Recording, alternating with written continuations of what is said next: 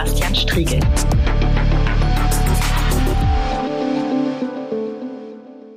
Ja, hallo und schön, dass ihr wieder eingeschaltet habt bei einer neuen Folge der großen Anfrage.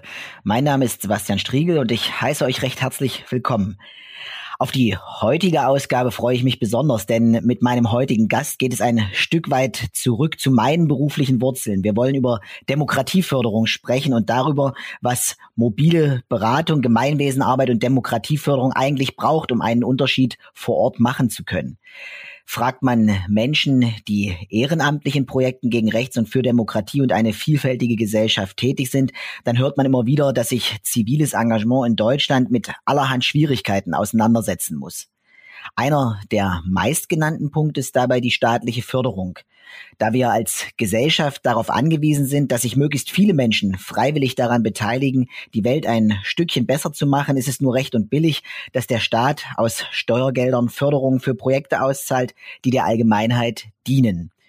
Diese Mittel zu beantragen ist jedoch oft kompliziert. Gerade kleinere Projekte haben nicht selten Probleme mit der komplexen Antragstellung und alle paar Jahre muss alles neu beantragt werden und die Fortsetzung des Erreichten steht auf Messers Schneide.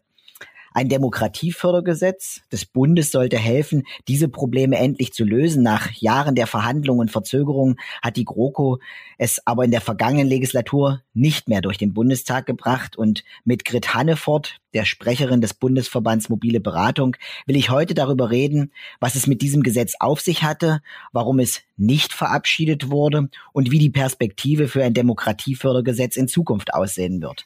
Herzlich willkommen, Grit. Ja, hallo, herzliche Grüße aus Dresden. Warum, Grit, sollte der Staat denn eigentlich überhaupt Demokratieförderung betreiben? Ist das nicht Aufgabe von Zivilgesellschaft? Sollten sich darum nicht alle kümmern, aber nicht der Staat da reingehen? Ähm, wenn man vielleicht ähm, im Hinblick auf diese Frage den Blick richtet darauf, wie eine moderne Demokratie ähm, sich konstituiert in unserer heutigen Zeit, dann äh, liegt da, glaube ich, sozusagen in der Antwort auf deine Frage. Sie besteht nämlich einerseits aus Repräsentation und aus dem Prinzip der Volkssouveränität. Das heißt, ähm, diese beiden Dinge sind sozusagen also die Repräsentanz des Volkes durch Wahlen, wie wir sie jetzt gerade bei der Bundestagswahl erlebt haben, als auch, und das ist ein zentrales Element, die Mündigkeit der Bürgerinnen und Bürger, die sozusagen gestärkt werden soll und die sozusagen an der ähm, politischen Willensbildung beteiligt sein müssen. Also unsere Demokratie lebt von zwei Bereichen, nämlich auch, und das ist das, was oftmals ähm, wenig in den Blick genommen wird für, aus der Fortentwicklung der äh, Impulse, die aus einer lebendigen Zivilgesellschaft kommen die sind zwingend notwendig, damit Demokratie immer wieder repräsentiert wird und auch die politische Ordnung sich den gesellschaftlichen Verhältnissen anpassen kann. Und insofern äh, liegt, glaube ich, dort die Antwort drinne, dass natürlich staatliches Handeln im Zuge der Subsidiarität Mittel weitergibt und die Zivilgesellschaft unterstützt. Wenn wir auf die alte Bundesrepublik schauen, dann hat äh, das Thema Demokratie und staatliche Finanzierung äh, von Dingen ja eine lange Tradition einerseits bei der Parteienfinanzierung. Da ist es, mhm. äh, glaube ich, auch, naja, gesellschaftlich unumstritten will ich nicht sagen. Äh, ich glaube, auch bei der Parteienfinanzierung gibt es jede Menge Punkte, über die man reden könnte, insbesondere auch zur Frage des Aufwachsens von Mitteln zu Parteispenden und anderen äh, Dingen. Soll aber ja. heute nicht unser Thema sein. Aber Parteienfinanzierung und dass der Staat dort einen Anteil hat, scheint mir insgesamt äh, unstrittig und eine lange Kontinuitätslinie in der alten Bundesrepublik äh, zu sein. Und äh, ich glaube, seit den 70er Jahren jedenfalls spätestens weitgehend unstrittig ist auch, dass Staat äh, im Bereich politischer Bildung äh, Finanzierungsinstrumente genau, ja. über Stiftungen und äh, über verschiedene Institutionen auch äh, im Kontext von Subsidiarität äh, ausreicht. Ähm, direkte Demokratieförderung, die sich an Zivilgesellschaft richtet, ist aber ja ein verhältnismäßig junges Phänomen. Wenn ich äh, das richtig in Erinnerung habe, dann taucht das das erste Mal rund um die 2000er Jahre auf im Kontext äh, einer rot-grünen Förderung äh, mhm. von Initiativen gegen Rechtsextremismus. Civitas ist verbunden mit Begriffen wie dem Aufstand mhm. äh, der Anständigen. Ähm, kennst du noch weiter zurückliegende Dinge oder würdest du sagen, da liegt tatsächlich auch äh, der Anfang in dem Bereich, über den wir heute sprechen wollen, nämlich über Demokratieförderung? Das würde ich in jedem Falle teilen, dass sozusagen da der Anteil oder da sozusagen der Impuls zur Demokratieförderung im Hinblick auf die Stärkung von zivilgesellschaftlichen Strukturen liegt. Es gab auch in den 90er Jahren schon Förderansätze, äh, die hatten aber eher einen ähm, täterfokussierten, also das AGAG-Programm Anfang der 90er Jahre, mit dem man sozusagen versucht hat, auch in der Förderung von äh, äh, Trägern, ähm, Neonazis ähm, zu redemokratisieren, will ich mal sagen, was sozusagen nicht vom ähm, nicht von Erfolg gekrönt war. Insofern ist äh, die Nullerjahre sind ähm, der Punkt, wo das Civitas-Programm als erstes den Blick darauf richtete, ähm, zivilgesellschaftliche Strukturen zu finanzieren und es gab dann verschiedene Paradigmenwechsel in den letzten 20 Jahren im Bereich dieser Förderung. Da wäre zum Beispiel zu nennen, ähm, dass im Jahre 2007 neben dem reinen Fokus der Finanzierung auf Zivilgesellschaft auch staatliche Institutionen in den Ländern mit eingebunden wurden. Das waren dann die Land Gründung der Landesdemokratiezentren und was sich als paralleler Prozess, aber da kommen wir vielleicht nachher noch drauf, äh, durchgezogen hat, ähm, ungefähr zum gleichen Zeitpunkt war ähm, der Versuch eher weg von ähm, lebendiger Demokratieförderung hin zu den Punkten von Extremismusförderung äh, und Präventionsprogrammen. Das sind zwei verschiedene Paar Schuhe. Ähm, aber das war ein Bereich, ähm, der sich dann auch verstärkt über die Jahre mit unterschiedlichen Impulsen immer wieder deutlich gemacht hat. Ja, und ja auch ähm, immer wieder harte Auseinandersetzung um die Verteidigung beziehungsweise diesen Ausbau dieser ja. Programme. Äh, ich erinnere das noch gut, äh, am Anfang ein deutlicher Fokus auf Ostdeutschland, Rechtsextremismus äh, vor allem als ostdeutsches Problem begriffen. Wir wissen diejenigen, die in diesem Bereich aktiv äh, waren und sind, äh, wissen es schon viele Jahre länger. Rassismus, Antisemitismus, andere ähm, Ideologien der Ungleichwertigkeit sind nicht auf Ostdeutschland begrenzt oder beschränkt. Ja. Aber äh, der, der zunächst mal Fokus auf Ostdeutschland. Äh, ich erinnere harte Auseinandersetzungen über die Frage, wie kann man zivilgesellschaftliche Projekte auch an die kurze Leine nehmen. Stichwort Extremismusklausel und äh, der lange Kampf äh, gegen solche Punkte. Also ein sehr grundsätzliches Misstrauen auch staatlicher Fördermittelgeber gegenüber zivilgesellschaftlichen AkteurInnen. Mhm. Ähm, all das sind ja so, so Mark- und Wegsteine, die in dieser Auseinandersetzung immer wieder auch eine Rolle gespielt haben. Genau, und äh, da denke ich, ähm, ist es auch wichtig, den Blick nochmal auf das zu richten, was man ja gemeinhin unter der Perspektive wehrhafte oder streitbare Demokratie ähm, in diesem Land ähm, in den Blick nimmt und was jetzt auch die Überschrift für den aktuell vorliegenden Entwurf eines äh, Gesetzes ähm, hat, weil das ist, glaube ich, die Quelle dafür, dass solche Formen von Extremismus, Klausel Haber, Erlass, kann ich da gleich noch mal was dazu sagen, ähm, sich Bahn brechen weil das sind sozusagen eher staatliche Perspektiven. Also wehrhafte Demokratie als Überschrift guckt auf Gesellschaft, ähm, und versucht Vorkehrungen zu treffen in Einzelgesetzen, in Verfassungsrahmen, ähm, um politischen Extremismus zu bekämpfen und kommt sozusagen von, von der Anlage her eher von einer Feindbestimmung. Und wer steht oft, gegen, wer steht gegen sozusagen wer, die FDGO, gegen die freiheitlich-demokratische genau, Grundordnung? Wer steht genau. gegen staatliche Strukturen? Genau. Und ähm, der Hintergrund, auf dem sozusagen diese Feindbestimmung vorgenommen wird, ist oft die Extremismustheorie, weswegen man dann relativ schnell bei Islamismus, Rechtsextremismus, Linksextremismus etc. ist. Und das sind alles Kategorien, die eher ähm, die Aufgabenstrukturierung beispielsweise von Verfassungsschutzämtern oder Ordnungsbehörden in den Blick nehmen, aber keine Handlungsgrundlage für Bürgerinnen und Bürger vor Ort in den Gemeinden und Kommunen sind.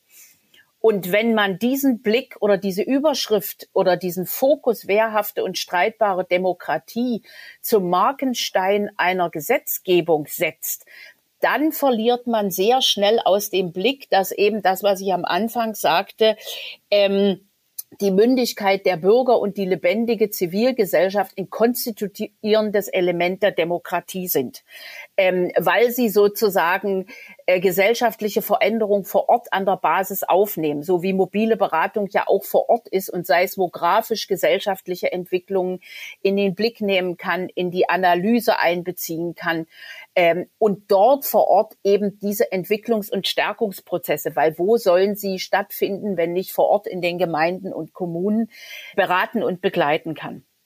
Und deswegen sind es zwei verschiedene Seiten ein und derselben Medaille, wo ich hier ähm, sage, dass es Konzepte sind, die sozusagen im Hintergrund zwischen Freiheit und Sicherheit changieren und da einen Spannungsbogen aufmachen. Und ich glaube, die Kunst, wenn man ähm, über ein Demokratiefördergesetz redet, ist diese beiden Pole so miteinander ins Verhältnis zu setzen, dass einerseits das Bedürfnis nach Sicherheit, äh, Abwehr von Bedrohung in den Blick genommen werden kann und auf der anderen Seite aber die Freiheitsrechte dadurch nicht eingeschränkt, sondern befördert werden. Das ist ein wichtiger Punkt und äh, ich bin dir auch dankbar, dass du damit schon mal das Feld aufgemacht hast, ähm, was letztlich Demokratieförderung auch sozusagen ja. in, in Gegensatz ähm, oder nicht in Gegensatz, aber in eine sozusagen äh, ergänzende Stellung äh, zu Extremismusprävention äh, setzt. Ähm, und vielleicht ist das der Zeitpunkt, bevor wir dann zum Demokratiefördergesetz und mhm. dem Kampf darum äh, kommen und warum es notwendig ist, auch nochmal zu schauen darauf, was mobile Beratung mhm. in diesem Kontext eigentlich macht und wodurch sie sich auszeichnet. Ich meine, wir beide äh, wissen äh, darum, ich komme selbst äh, aus dem Feld, habe 2007 als regionaler Berater, mobiler Berater in ja. Sachsen-Anhalt meine berufliche Karriere auch äh, begonnen äh, bei Miteinander e.V. Wir waren viele Jahre Kolleginnen und Kollegen. Äh, und äh, aber ich glaube, es wäre für unsere Hörerinnen und Hörer hier nochmal ja. wichtig, mitzubekommen, was ist eigentlich mobile Beratung im Kontext von Demokratieförderung? Ich würde dazu, es ist ein weites Feld, du siehst mich stocken, aber ich fange mal so rum an. Wenn zum Beispiel Bürgerinnen und Bürger vor Ort in ihren Dörfern und Städten mit antidemokratischen, rassistischen, menschenfeindlichen Phänomenen konfrontiert sind, sind sie oft verunsichert, weil es oft auch Einzelpersonen beispielsweise sind und suchen nach Rat, Unterstützung und Hilfe. Was könnte das zum Beispiel sein? Ich mache mal ein paar Beispiele, damit man ungefähr vorstell sich vorstellen kann, welche Berat mit welchen Beratungsanfragen mobile Beratungsarbeit konfrontiert ist. Beispielsweise in einer Kleinstadt zum Beispiel hat der Dritte Weg einen Aufmarsch gegen die Corona-Maßnahmen angemeldet. Die Bürgerinnen der Stadt planen einen Gegenprotest und bitten das mobile Beratungsteam um Hilfe. Das könnte eine Anfrage sein. Oder in einer Kita arbeitet eine Erzieherin, die mehrfach auf extrem rechten Aufmärschen gesehen wurde. Die Leitung der Einrichtung fragt das mobile Beratungsteam nach Handlungsmöglichkeiten. Oder ein Oberbürgermeister einer ländlich geprägten Gemeinde ist zunehmend mit beispielsweise Käufen oder Landkäufen von völkischen Siedlern konfrontiert und bittet um Unterstützung. Es gibt Anfragen aus dem Bereich der Kirche, wenn man zum Beispiel in Kirchgemeinden Pfarrerinnen und Pfarrer mit flüchtlingsfeindlichen Äußerungen konfrontiert sind und sich einen Diskussionsabend oder eine Begleitung einer Standortbestimmung wünschen oder auch Geschäftsführer von mittelständischen Unternehmen bitten um Unterstützung, wenn sie in ihren Unternehmen beispielsweise mit Themen wie Verschwörungsideologien in der Belegschaft konfrontiert sind. Das könnten alles Impulse und Ausgangspunkte von mobiler Beratung vor Ort in den Gemeinden und Kommunen sein. Und die mobile Beratung gibt es, wie du vorhin schon richtig gesagt hast, seit 2001 und 2014 ähm, hat sich dann der Bundesverband Mobile Beratung als bundesweiter Dach- und Fachverband gegründet, der heute äh, über 50 mobile Beratungsteams in allen Bundesländern ähm, als Mitglieder hat und der weit über 200 Kolleginnen und Kollegen der mobilen Beratung in ihrem Bestreben zum Fachaustausch unterstützt. Was vielleicht noch wichtig ist für die mobile Beratung ist, die mobile Beratung ist durch in ihrer ähm, in ihrem, ihrer Beratungsperspektive durch eine menschenrechtsorientierte Haltung gekennzeichnet und der Leitgedanke ist der der demokratischen Kultur. Das heißt, die Menschen, die betroffen sind oder die Rat suchen, werden in Partizipationsprozessen durch die mobile Beratung eingebunden. Wir fragen, welche Ressourcen habt ihr, wo steht ihr, wo wollt ihr hin? Das heißt, die Kolleginnen und Kollegen nutzen die Expertise der Menschen vor Ort. Das Stichwort heißt hier Hilfe zur Selbsthilfe. Wir nutzen die Multiperspektivität unserer Beratungsnehmenden. Das heißt, wir bilden auch pluralistisch die, ähm, die äh, Perspektiven vor Ort in den Gemeinden ab und wir begleiten sozusagen Meinungsbildungsprozesse. Aber eben immer oder nicht aber, sondern immer auf dem Hintergrund der, des Grundgesetzes und der Menschenrechte mit einer eigenen Haltung, mit einer mit eigenen einer Haltung eigenen, in dieser Beratung äh, genau. äh, unterwegs. Aber ich meine, damit haben wir ja eigentlich schon äh, auch einen guten Ausgangspunkt, denn wenn ich mir das angucke, dann unterscheidet sich äh, das, was du jetzt gesagt hast, äh, nicht wesentlich von dem, äh, womit ich 2007 angefangen habe in äh, Halle und für das südliche Sachsen-Anhalt unterwegs war und man sieht daran äh, die Qualitätsstandards mobiler Beratung und die Dinge, die dort passieren passieren, haben sich seit, also sind seitdem sozusagen, ich glaube, noch, noch stärker auch normiert worden. Es gab Diskussionsprozesse, aber sie ziehen sich durch. Gleichzeitig nehme nicht nur ich wahr, äh, es gab eine Vielzahl an Förderprogrammen äh, seitdem. Ja. Äh, mobile Beratung ist immer wieder auch vom Bund und von den Ländern gefördert worden, richtigerweise, äh, denn sie macht vor Ort einen wesentlichen Unterschied und sie befähigt, äh, AkteurInnen vor Ort tatsächlich auch für Demokratie aktiv zu werden, sich zivilgesellschaftlich zu engagieren, eben Teil äh, von pluralistischen Diskursen vor Ort zu sein. Ähm, aber wenn ich es richtig mitbekommen habe, da heißt das ja auch, es ist immer wieder, es musste im Rahmen der Förderlogiken immer wieder neu erfunden werden, weil die jeweiligen Bundesprogramme mhm. ja eben nicht diese Kontinuität hatten, sondern äh, ja immer wieder neue Schwerpunkte ausgestreut haben, immer wieder neu modellhaft reingegangen sind und auch da rührt ja letztlich die Notwendigkeit eines ja. stringenteren bundespolitischen Handelns her, nämlich über ein Demokratiefördergesetz reinzugehen, oder? Also wir sind ja gestartet, wie du ganz richtig sagst, 2001. Ich, man hört vielleicht, dass ich innerlich so ein bisschen spunzle, ähm, mit einem Modellprojekt im Rahmen von einer dreijährigen Förderung, wie du vorhin schon richtig gesagt hast, für den Osten, weil man glaubte, mit mobiler Beratung und ähm, die Beratung, also die Opferberatung war damals sozusagen auch noch mit im, äh, in der Förderung, weil man glaubte, nach drei Jahren äh, wird sich das Thema im Osten irgendwie erledigt haben. Ähm, zunehmend wurde dann eben deutlich, äh, dass es A kein Ostproblem ist und, und äh, sondern B ein gesamtgesellschaftliches. Und mit drei Jahren wird man weder die demokratische Kultur ähm, in den Gemeinden, Dörfern und Städten nachhaltig stärken können. Das kann man punktuell, wenn man da ist, so wie ich es beschrieben habe.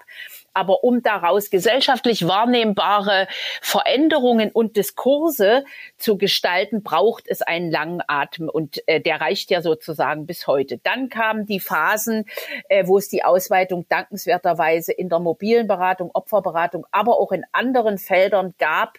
Ähm, ich glaube ab 2007 auch auf die alten Bundesländer unter sehr, sehr schlechten Rahmenbedingungen für die alten Bundesländer damals. Beispielsweise kriegten Länder wie NRW und Bayern damals 100.000 äh, Euro für die mobile Beratung. Man kann sich vorstellen, NRW mit 18 Millionen Einwohnern in Tropfen auf dem heißen Stein. Ja. Bis heute hat sich das ähm, dank der engagierten Arbeit der Kolleginnen in den alten Bundesländern und ähm, sozusagen der Lobbyarbeit bundesweit wirklich nachhaltig verbessert, sodass es da an der Stelle erstmal keinen Grund mehr gibt ähm, zu klagen. Selbstverständlich ähm, ist, sind wir noch nicht an der Stelle, wo man sagt, wir sind wirklich als Strukturprojekt überall in der Fläche vertreten, aber das ist nochmal eine andere Baustelle. Dann gab es das Bewusstsein dafür, auch über Evaluationen, über Qualitätsbeschreibungen und Wirksamkeitsprüfungen, dass mobile Beratung langfristig ein Angebot ist, was wirkt im Bereich der Zivilgesellschaft. Dann wurden die Programme entfristet und später verstetigt. Und jetzt steht man an dem Punkt und sagt, wir brauchen dafür einen dauerhaften Rahmen und der kann nur in einer gesetzlichen Grundlage liegen, in der äh, Demokratieförderung ähm, ja, verstetigt wird, ähm, um sozusagen nicht abhängig zu sein, ausschließlich von politischen Konjunkturen und ähm, Haushaltsaufstellung. Und das ist, glaube ich, der richtige Weg. Und wir befinden uns jetzt, glaube ich, in der Phase zu, darum zu ringen, ähm, mit welcher, auf Basis welches Gesamtkonzeptes dieses ja. Demokratiefördergesetz aufgespannt werden soll. Da hatte ich ja vorhin schon so eine, die Pole Sicherheit und Freiheit genannt.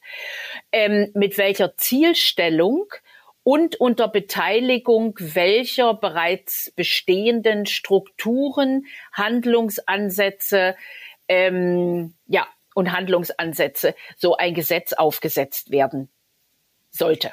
Und das braucht eine breite gesellschaftliche Debatte, wenn ich das noch anfügen darf. Ohne, ohne Frage. Lass uns äh, noch mal ganz kurz zurückschauen. Wir haben die Legislaturperiode des Deutschen Bundestages gerade beendet, beziehungsweise mhm. sie wird in den nächsten Tagen ja. zu Ende gehen, um äh, es genau zu sagen. Dann wird äh, die Große Koalition auch Geschichte sein. Dort hat ja obwohl es entsprechende Pläne und auch Vereinbarungen mhm. im Koalitionsvertrag für ein Demokratiefördergesetz gab, ähm, es kein erfolgreiches Gesetzgebungsvorhaben gegeben. Und bevor wir uns anschauen, was jetzt zu erwarten ist, würde ich gern noch mal kurz den Blick zurückwenden. Äh, mhm. Was ist dein, was ist euer Eindruck? Woran ist es zwischen CDU und SPD gescheitert, dass dieses ja doch durchaus wichtige äh, Vorhaben eben nicht erfolgreich zu Ende gebracht wurde?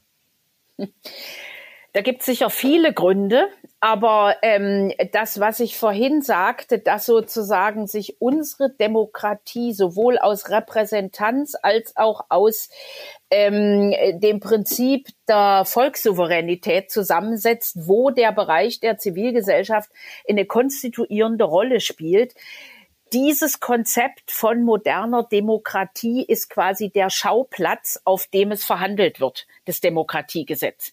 Und während sozusagen eher aus ähm, Bereichen von Innen- und Sicherheitsbehörden ähm, hier versucht wird, dass, ähm, dass die Sicherheitsbedürfnisse stark zu machen, ähm, wird quasi aus dem Bereich der Zivilgesellschaftsförderung versucht, dieser, diesen Bereich stark zu machen. Und das sind zwei gesellschaftliche Konzepte, ähm, die es sozusagen bisher verhindert haben, eine ähm, zielführende Debatte zu führen. Wir haben ja jetzt, du hast es ja an, erwähnt, vor der Bundestagswahl hatten wir plötzlich die Überschrift ein wehrhafte Demokratiegesetz.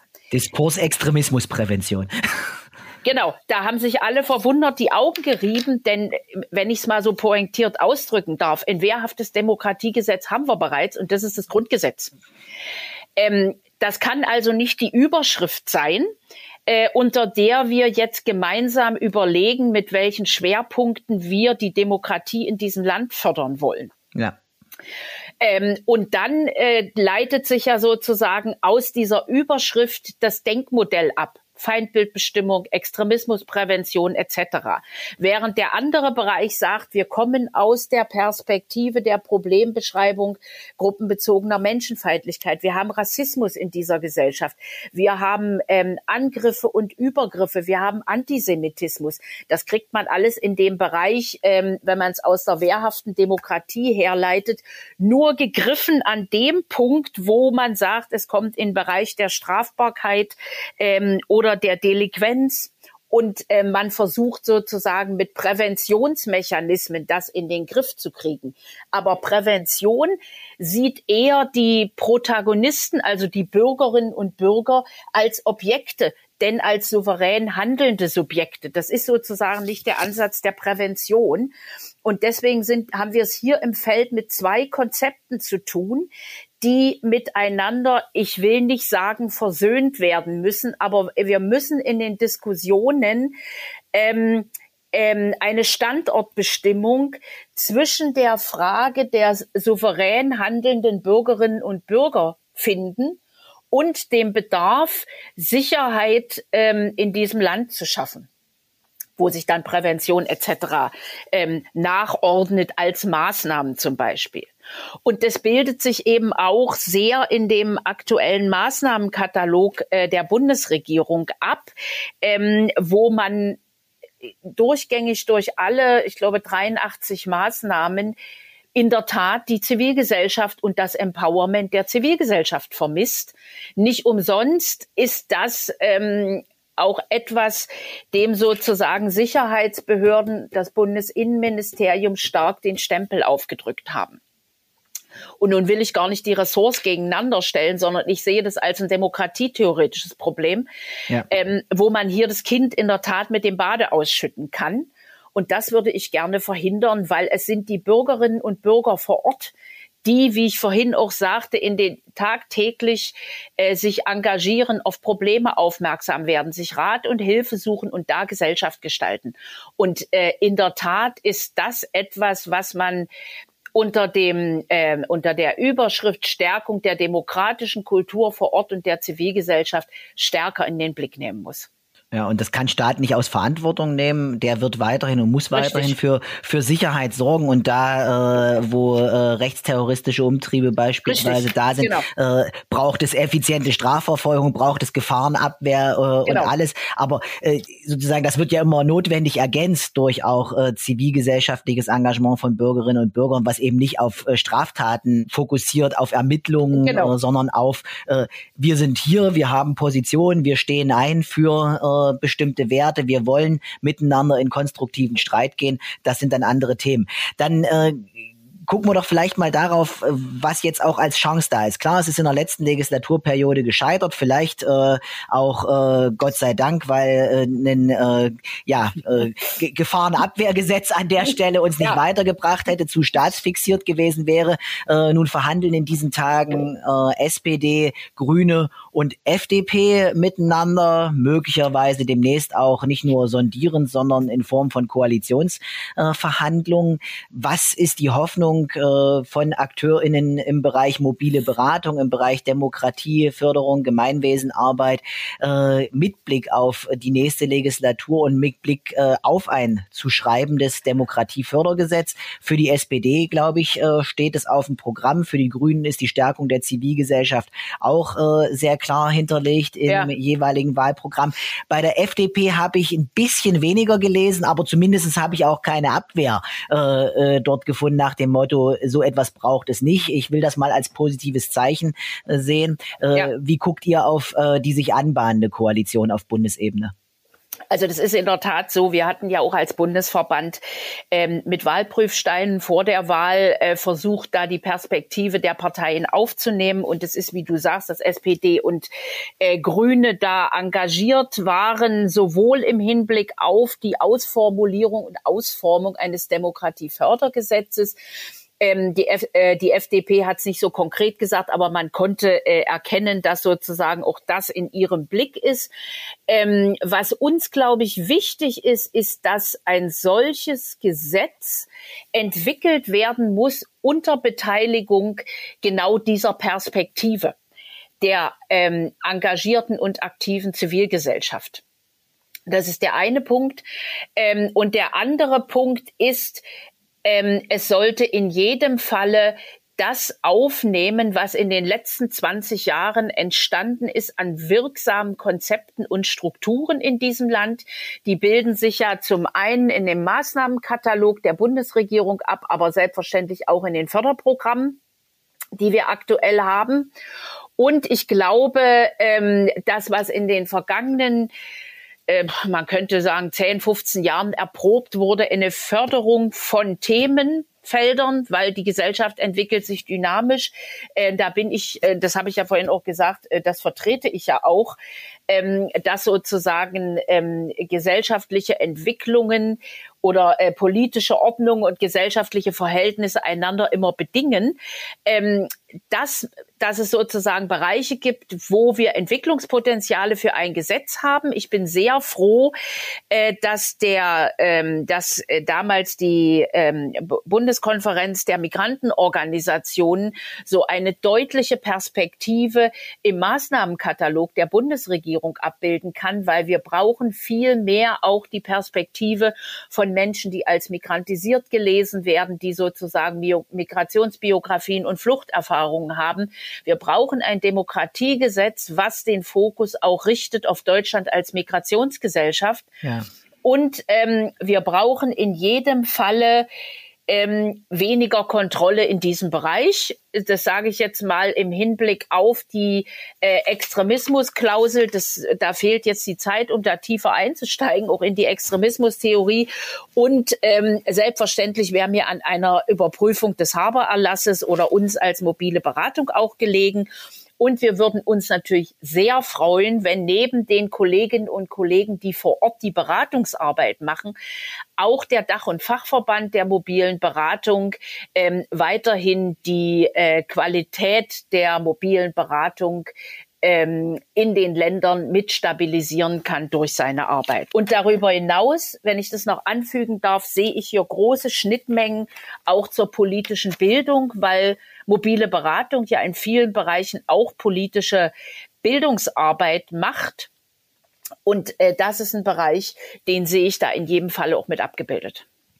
Das heißt, wenn man es zusammenfassen kann, bitte nicht alles neu erfinden, sondern anschließen ja. an das, was äh, an Qualitätsentwicklung mindestens über die letzten 20 Jahre gelaufen ist, Kontinuität gewährleisten, neue Perspektiven mit hineinbringen, eine Kultur des Vertrauens staatlicher Stellen in das Handeln von Zivilgesellschaft ja. und auch äh, ja einen Fokus darauf, dass Demokratiearbeit, dass Demokratieförderung äh, nicht nur vor Ort passieren kann, sondern eben auch äh, einen, einen Überbau braucht, dass mhm. Qualitätsentwicklung irgendwo auch stattfinden muss äh, und äh, entsprechend auch organisatorisch abgebildet werden muss.